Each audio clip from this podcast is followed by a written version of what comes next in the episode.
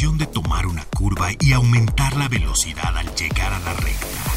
Eso es Autos al 100 con Memo Lira. El radio show más reconocido por la industria automotriz está en Stereo 100. Al igual que en la vida, en la pista cada segundo es crucial para ganar. Por eso Autos al 100 siempre llega primero.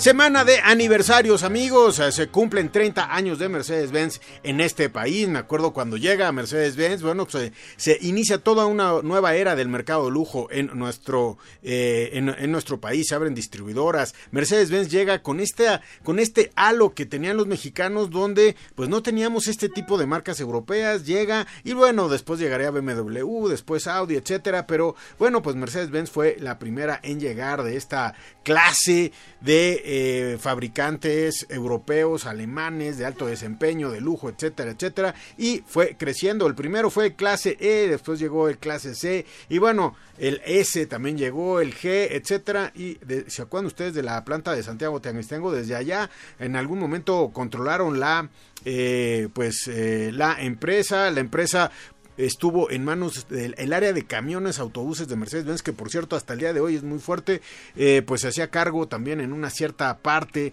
estaban juntos con la de eh, automóviles, después cambiaría esto, llegaron los tiempos de Daimler Chrysler, ¿se acuerdan ustedes de Daimler Chrysler? Bueno, pues todo esto ha pasado con Mercedes-Benz, pero Mercedes-Benz es sin duda la estrella, el servicio, el producto, AMG, al día de hoy 66 puntos de venta en la República Mexicana, 52 talleres de servicio autorizados y bueno, pues esta semana se cumplen 30 años. No, no, nos han dejado de ofrecer ningún modelo. De hecho, Mercedes-Benz es de los más prolíficos en cuanto a qué modelo quieres en Europa. Aquí lo venden. Los Roadsters, los Coupés, la gama Maybach, los AMG, etcétera, etcétera. Recuerdo cuando trajeron el clase A de allá de Brasil. ¿Se acuerda que el, este clase A que tenía la carrocería de sándwich? Bueno, pues también lo vendieron en México. No ha dejado de ofrecerle al mercado mexicano nada. Y ahora ya tiene siete eléctricos. Eh, Jaime Cohen y su equipo pues dirigen la empresa en su, eh, en su tercera década y van hacia la cuarta hacia convertirse en un fabricante pues casi 100% eléctrico con nuevos modelos, inclusive los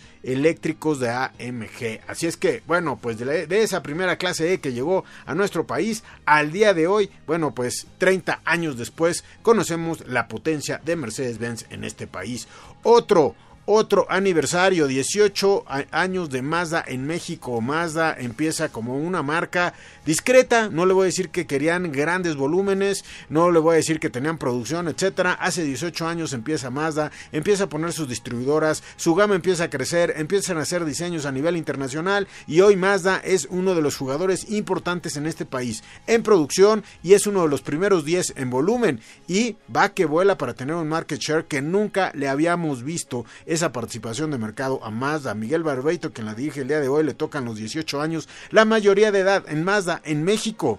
Y por eso estamos viendo tantos Mazda X50, X90, etcétera, etcétera. Y poco va a pasar, va, va, a faltar para que lleguen seguramente productos electrificados. Y bueno, pues otro aniversario que el fin de semana también se llevó a cabo en nuestro país es 60 aniversario de Lamborghini. Lamborghini cumple 60 años en el mundo y hubo toda una semanas de eh, pues de eh, pues celebraciones de Lamborghini en México dirigida por Martin Josefi pues eh, se hicieron mire juntó a más de 60 Lamborghinis en estos 60 años. Juntar 60 Lamborghinis en México, imagínense. Obviamente Lamborghini empezó a crecer muchísimo exponencialmente a partir de la llegada de Urus, que es la camioneta. Pero eh, bueno, pues Martin Joseph y su organización han siempre estado detrás de Lamborghini, ya lleva una década atrás de Lamborghini y pues ahora pues estos 60 años. De hecho, vinieron autoridades a nivel internacional para festejar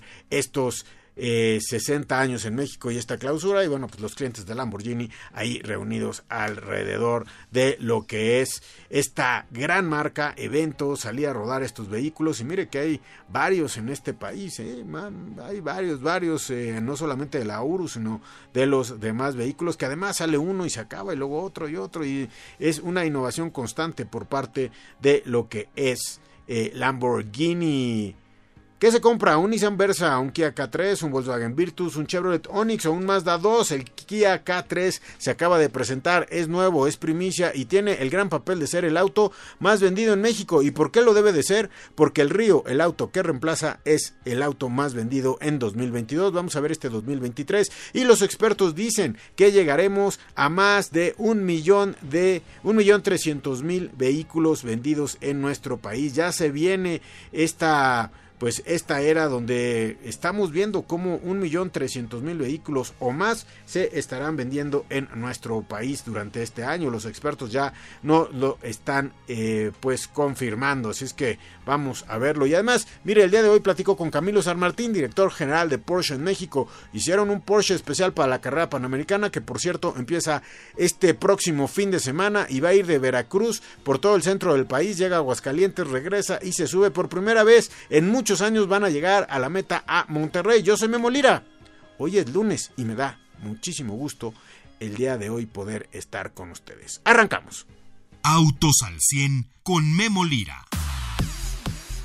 Bien, rezo con ustedes, para todos los entusiastas de Porsche, para todo el mundo Porsche eh, y, todo el mundo de la carrera panamericana. Mire, no sé si usted sigue la carrera panamericana, es un poco difícil seguirla. Ahora se puede seguir en redes, se puede seguir en YouTube, en tele es un poco difícil, no han logrado esa, eh, eh, ese fenómeno mediático, pero es una carrera que en Europa tiene una gran reputación, es una carrera que se conoce muy bien y desde los años 60 es, un, es uno de los grandes eventos que México hace, que tiene expo, que se exponencial a nivel internacional, que vienen pilotos arriesgados por la, porque la, la carrera es difícil, pero bastante difícil. Entonces, pues este año Porsche le hace honor a la carrera panamericana. En los 75 años de Porsche, Porsche crea un auto especial para la carrera panamericana y de esto y de la electrificación de Porsche, qué eléctricos van a venir de Porsche, platico con Camilo San Martín. Escuchémoslo. ¿Qué tal amigos? El día de hoy estoy con Camilo San Martín. Él es el hombre que todo el mundo queremos ser, la verdad. El director de Porsche en México, imagínense nada más. ¿A poco ustedes no? Bueno, Camilo, gracias por tenernos el día de hoy. Al contrario, Memo, encantado de estar aquí contigo y con tu auditorio. Oye, esta semana se corre la carrera panamericana, una gran historia, tenemos un gran auto. Platícanos un poquito de este auto que están presentando para la carrera panamericana. Eh, ¿Podrá haber una unidad a la venta? ¿Algún coleccionista? ¿Se va a quedar? Entiendo que llevó mucho tiempo hacerlo. Cuéntanos. Padrísimo. Sí, mira, como parte del continuar con las celebraciones, queremos hacer realmente una carrera muy especial la de este año. Eh, como bien dices, estamos haciendo tributo a dos autos que participaron justamente hace 70 años en la carrera panamericana, dos 550 Coupé, de los cuales uno ganó su categoría, y conjuntamente con Tag Heuer desarrollamos dos autos que son eh, Cayman GT4 RS con unos detalles, son autos únicos. Uno de ellos va a participar activamente y tenemos el gusto de, decir que va a participar Patrick Dempsey en, en, esta edición. Los principales atractivos de este año, ¿no? Así es. Y el auto en un auto fantástico. Uno de ellos va a participar activamente, el otro se va a subastar el próximo año, principios del próximo año. Y son autos únicos por sus características. Tienen un, un color único, que es el, plata Le Mans, es un color que no está disponible, tiene muchos detalles en conjunto con, con Tag Heuer, tiene el nivel de acabados es impresionante, tiene las costuras en el interior, tiene los colores de la bandera mexicana, los logotipos de la carrera panamericana, están rotulados con los números originales de los autos que participaron en 152 y 154, y, y bueno, va a ser sin duda uno de los grandes atractivos en esta edición de la carrera panamericana. Oye, por lo que entiendo, esto, estos, bueno, estos dos autos y el que va a correr está hecho por Porsche Exclusive. ¿Cuánto tiempo para crear un auto así y cómo lo diseñan? O sea, cómo se sentaron, lo pensaron, etcétera, porque no creo que sea labor de unos cuantos meses. Totalmente. Esto es un proyecto que lleva más de un año en el que estamos trabajando conjuntamente con Porsche en Latinoamérica y Porsche AG, como bien dice, con Porsche Exclusive Manufacture, porque cada detalle se revisa a la perfección, se tiene que especificar muy bien, eh, porque puedes hacer muchísimas cosas en estos autos. Por ejemplo, uno de los de los de estas colaboraciones con TAC, que, es un highlight que va a traer el auto, son unos cronómetros. En la consola central va a tener unos cronómetros antiguos que son como una réplica de los que se usaban hace 70, 80 años para medir justamente los tiempos de, los autos y eso va a ser algo que solo va a tener este, este auto. Entonces es un proyecto, como bien dices, donde mucha gente trabajó, estuvo detrás y aproximadamente de un año a año y medio básicamente para tener o hacer realidad un auto de este tipo. Oye, se vuelve muy único porque generalmente si usted, amigo, eh, o Camilo, tú me dirás, si no, asistimos a la distribuidora, especificamos nuestro Porsche, esperamos un tiempo y nos los dan pero nunca metes otra marca en la especificación, es decir, Porsche Exclusive nunca mete alguna otra marca como hoy están metiendo Tag Heuer.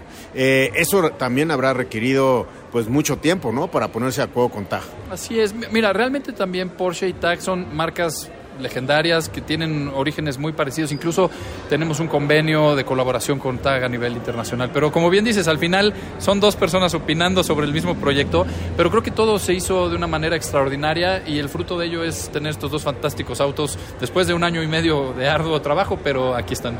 Oye, y analizando tus estrategias, tus estrategias de, eh, bueno, de tu equipo comercial, estamos viendo cómo estás creando autos únicos con Porsche Exclusive. ¿Qué viene hacia adelante? Ya has creado varios, creaste eh, el de Pedro Rodríguez, etcétera, etcétera, varios a subastar.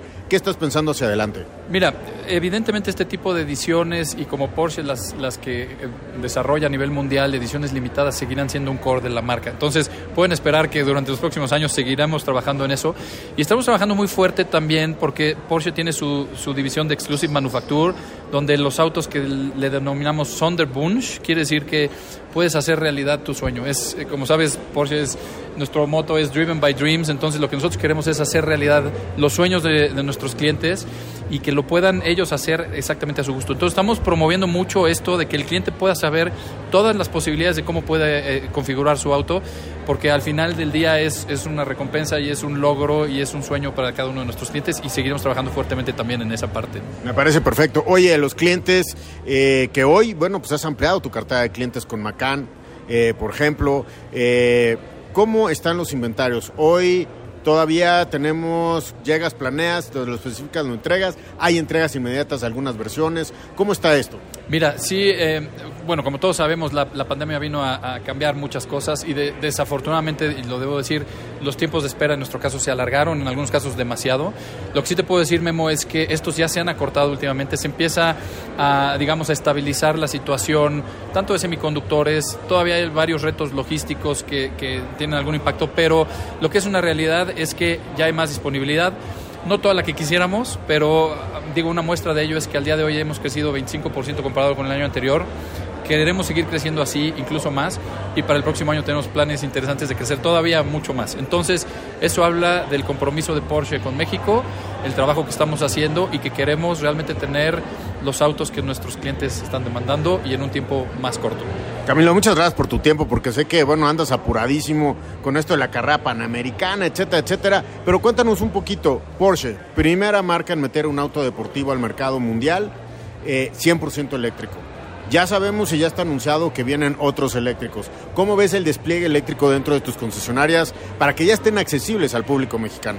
Sí, ese es un buen punto, Memo. Eh, como bien dices, es sabido que ya vienen otros autos eléctricos de la marca, algunos que eh, han generado un poco de polémica, como puede ser el 718, pero yo te puedo decir que va a ser un auto fantástico. La siguiente generación de Macan va a ser 100% eh, eléctrica también. Entonces, nosotros ya hemos iniciado este camino hacia la electrificación desde hace varios años, desde 2014, con la introducción de híbridos, híbridos enchufables. Nuestra red de concesionarios, nuestro personal está totalmente capacitado para poder hacerlo. Estamos trabajando e impulsando el tema de desarrollo de infraestructura de carga con otras empresas como es Evergo para que nuestros clientes tengan posibilidades de cargar en lugares de destino que frecuentan, pero también en carreteras para largas distancias. Y queremos impulsar en conjunto con todo el grupo Volkswagen la creación de 15 puntos de carga rápidos en carreteras que le permitan a nuestros clientes llegar de la Ciudad de México a Acapulco sin ninguna preocupación eh, y de las principales ciudades de Guadalajara, Monterrey, a los principales destinos y también el sureste, Mérida, Cancún. Entonces ya tenemos un acuerdo de colaboración y yo estimo que en los próximos dos años estaremos ya teniendo buenas noticias de sitios exclusivos o cargadores exclusivos para nuestros clientes en las principales carreteras del país. Dos clientes diferentes, uno gasolina Macán, eléctrico Macán. Pues ya dinos cuánto, cuánto falta para la siguiente generación. Ya no, ya no falta tanto. ¿Años modelos? Eh, puedes eh, empezar a creer que para el próximo año modelo ya. Me parece perfecto. Oye, es que Taycan nos abrió el apetito a todos por el deportivo eléctrico, ¿no? O sea, fue el que hizo el, desde que lo vimos de prototipo en Frankfurt. Eso es una locura. Yo, yo en ese entonces todavía no estaba en la marca y en ese momento vi el Mission E. Mission E. Exactamente, y creo que la ejecución que hizo Porsche de ese prototipo al traerlo a la realidad fue fantástica. Yo soy un extra, extremadamente satisfecho usuario de Taycan. Se puede decir que es una experiencia increíble. Claro, los puristas dirán el ruido del motor. Este tiene su encanto, tiene toda esa adrenalina. Apenas tuvimos nuestro Sports Car Together Day, tuvimos algunos autos que los pudieron manejar los clientes en pista y no sabes, la, la reacción fue fascinante y, bueno, es los invito a que de verdad prueben, eh, manejen un Taycan y va a cambiar totalmente su percepción de lo que podrían pensar que es un coche que no es, no es eh, divertido, es todo lo contrario. Perfecto, pues me voy al otro extremo. Están echadas ya las apuestas. ¿Cuál será el último auto de gasolina sobre el planeta? Y muchos hemos apostado que el 911. ¿Tú qué dices? Yo también creo que así puede ser. Se me están electrificando mucho, ¿eh? ¿eh? Sí, de hecho los planes de electrificación de la marca son, son importantes, pero evidentemente un auto como, como 911, incluso nuestro CEO en algún momento lo mencionó, dice, podría en algún momento pensarse que pudiera ser híbrido, pero por el momento hasta ahora 911 sigue siendo 911, pero nuevamente los eléctricos es, es una adrenalina muy especial la que también generan y es, son muy divertidos. Camilo, muchas gracias. Sigue haciendo soñar a todos los mexicanos entusiastas con esta marca Porsche que manejas el día de hoy. Claro que sí, Memo. De verdad es, es algo que nos apasiona y compartirlo con nuestros clientes y ten por seguro que seguiremos trabajando fuertemente para ello. Gracias, Camilo. Camilo San Martín, director de Porsche en México. Gracias, Camilo San Martín, sin duda siempre cerca de usted. Mire, es uno de esos ejecutivos que todo el mundo se quiere su silla, como se lo digo, pero eh, pues él también es un ejecutivo que siempre es cercano a la gente, no está en la silla allá en las nubes como algunos directores que de repente llegan a una de las grandes marcas y bueno, simplemente están arriba en la estrategia. No, Camilo está abajo, está en la distribuidora, está conociendo al cliente, está en la arrancada de la Panamericana, está viendo qué es lo que necesita el cliente, está con los distribuidores. Felicidades a Camilo un mexicano al frente de Porsche de México. Vamos a un corte, regresamos con ustedes. Ajusta los espejos retrovisores y pisa el acelerador. Continuamos en Autos al 100. Bien, regreso con ustedes amigos y bueno, pues alguna estadística de la industria automotriz la comparto con ustedes. Por los últimos 30 meses consecutivos, el segmento de vehículos de usos múltiples, todo lo que entra SUVs y todo esto, ha presentado una participación de mercado superior al 30%. Imagínense, enero-septiembre de 2023, el 38.5% de la venta es explicada por dicho segmento. ¿Quién vende más? Subcompactos están en el 23% del mercado mexicano, compactos 19% del mercado mexicano el lujo, ¿cuánto vende el lujo en México? 2.8% de todo lo que es el mercado mexicano. Así los clasifica la mía, la, la, mía, perdón, y la AMDA. AMDA en deportivos dice que se vende el 0.4%. Usos múltiples, que es lo que le digo, que crecimiento especial, donde están las camionetas, 37.1%. Dígame usted si no hemos cambiado los sedanes y los hatchback por las eh, camionetas, SUVs y crossovers. Y bueno, pues camionetas ligeros, que ya son camionetas de un peso mayor, 16.8%. Bien, voy con Paco Márquez, quien está en la línea. ¿Cómo estás, Paco? Me da gusto saludarte. ¿Qué tal, Memo? Muy buenas tardes. Me da gusto saludarte, Paco. Y bueno, pues el día de hoy vamos a hablar de un segmento muy especial porque la semana pasada estuvimos en el lanzamiento de Kia K3, un Kia hecho en México, un Kia que tiene que ser el auto más vendido en México porque el Río que está suplantando pues fue el auto más vendido en 2022. Este va a vivir sedán todavía de aquí a diciembre y parece ser que en el primer trimestre del próximo año va a estar ya listo el hatchback. Ya vimos el hatchback, está precioso y vamos a ver cómo está el segmento. Pero por lo pronto los sedanes, competencia del K3. Paco Márquez, ¿los tienes? Les tenemos esta competencia con modelos como Nissan Versa, Volkswagen Virtus, Chevrolet Onix y Mazda 2. En estos eh, cinco modelos tenemos alrededor de 25 versiones y estamos hablando de un rango de precios que va de los 313.900 pesos alrededor de los 452.900 pesos. Curiosamente, el más asequible es Kia K3 y el tope de gama también es Kia K3 por las diferentes versiones que tiene, eh, pero bueno, encontramos ahí en este rango a todos los competidores alrededor de los 300 a 450 mil pesos lo cual pues es una muestra también de que estamos ante un segmento interesante con grandes variedades de, de modelos y eh, especificaciones muy concretas, ¿no? Vehículos con cuatro cilindros, alrededor de 115 caballos de potencia, más o menos el promedio, y nos encontramos cajas manuales y automáticas.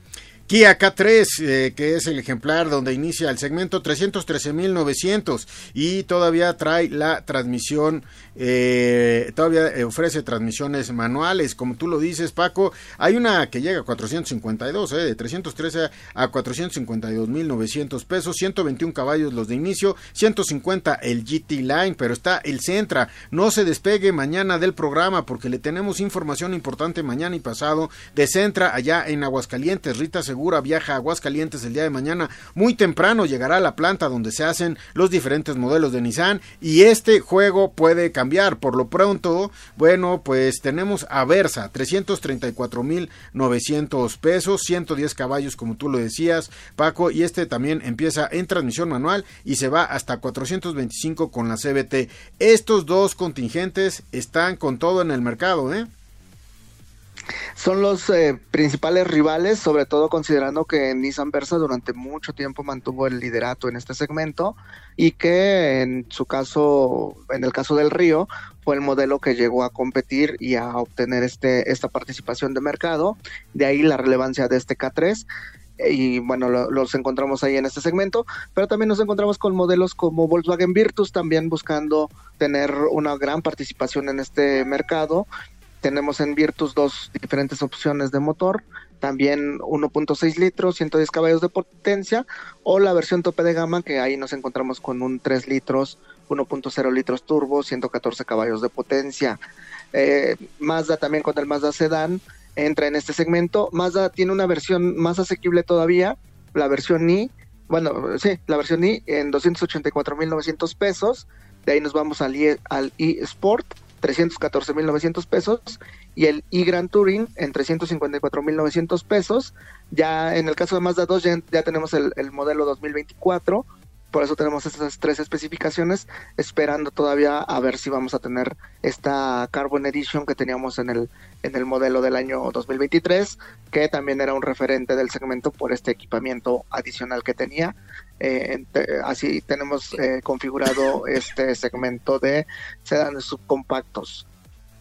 Chevrolet Onix 314.900 manual, llama la atención, es el único tres cilindros, 101 y 116 caballos según lo que usted eh, tenga del vehículo. Tenemos el turbo, manual de 5 velocidades, automática de 6. Onix también ha llegado para eh, querer competir en el mercado con todo. Otra constante de este, de este eh, segmento, amigos, eh, Paco, no me dejarás mentir, es que en este segmento de mercado lo que tenemos es transmisiones manuales con autos lo más asequible posibles con toda la seguridad, pero lo más asequible posible. Y también en este segmento nos vamos 100 o 120 mil pesos arriba, porque son las versiones más equipadas e inclusive con tintes deportivos, ¿no? Como el GT Line, como el Red Line de eh, del, eh, del perdón, del Onix, eh, el Virtus también, pues el Highline, que es la, el máximo en cuanto a equipamiento en las, en las gamas de, de, de Volkswagen, el e Grand Touring, que Grand Touring también es la denominación alta.